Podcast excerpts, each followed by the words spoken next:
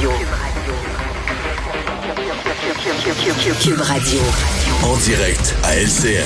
Richard Martineau à Cube Radio. Salut Richard. Salut Jean-François. Tu as vu Jean Charret qui refuse de dévoiler la liste de six clients lorsqu'il était dans le dans le milieu privé, dans le monde privé? Écoute, ça me fait pas.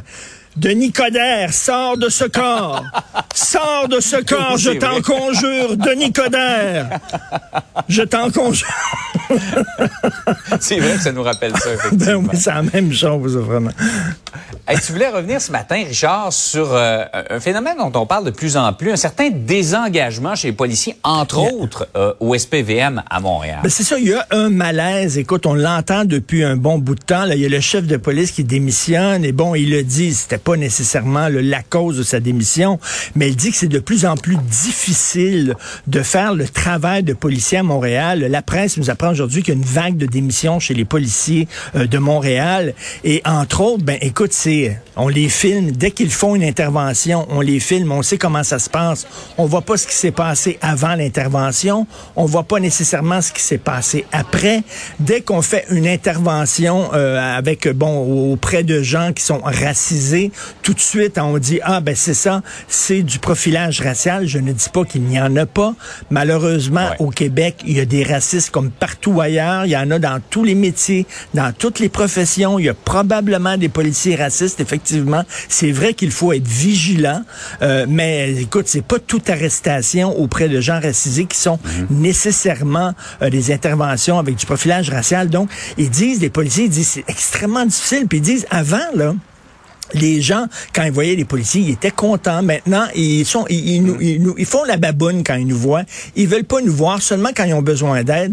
Mais tu sais, tu sais, euh, Jean-François, on vit une crise de l'autorité là. Hein? Les journalistes qui se font bousculer en direct, qui se font insulter, les élus qui se font menacer de mort, les policiers qui se font écœurer, tout ça.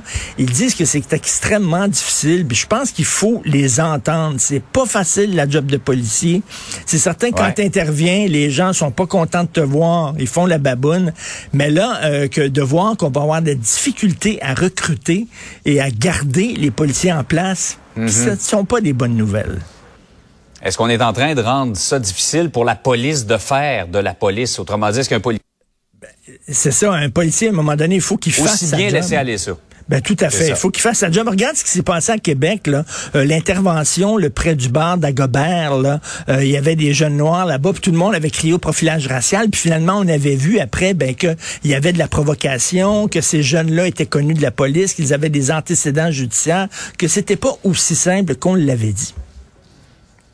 Par ailleurs, il y a des militaires canadiens qui sont outrés de propos tenus par la ministre des Affaires Ben, étrangères, Mélanie Joly, qui a dit, entre autres, nous autres, le Canada, là, on n'est pas une grosse puissance militaire, on est bon à, à faire, à faire à ce que les gens se parlent entre eux autres. C'est ça. Alors là, il y a des policiers qui disent on est tanné de se faire traiter de Robocop, puis de se faire traiter de fasciste, puis de macho. Et là, au contraire, c'est l'inverse. C'est des généraux qui disent on est tanné de se faire traiter de scout. Ça n'a pas de bon sens. Alors, elle était en entrevue à CTV, la ministre Mélanie Joly, et euh, elle parlait de l'intervention, la non-intervention militaire du Canada. Elle dit, vous savez, nous autres au Canada, on n'est pas une puissance militaire.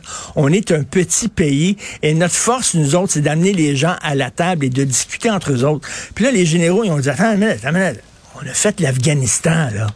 C'est pas vrai, là. Puis Ouais. Tu sais, c'est vrai quand on voit les publicités de l'armée canadienne, tu sais, on dirait que c'est une publicité de scout, là. T'es vois en train de creuser des puits, puis t'es vois quasiment en train de traver- faire traverser la rue à des petites mémés, puis bon, aider des enfants euh, quand il y a des tremblements de terre et des incendies et tout ça.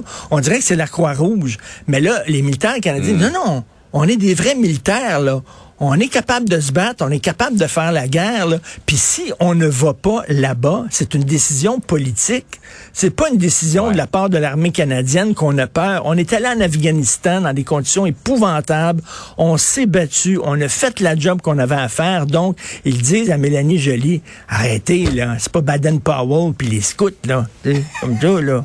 On, on- on est capable de se battre. On a des armes puis on n'a pas peur. Donc, d'un côté, des policiers qui disent arrêtez de dire qu'on est Robocop, puis de l'autre, des généraux d'armée qui disent arrêtez de dire qu'on est des scouts.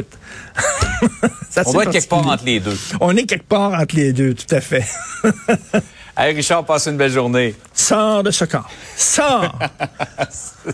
Salut. Cube Radio.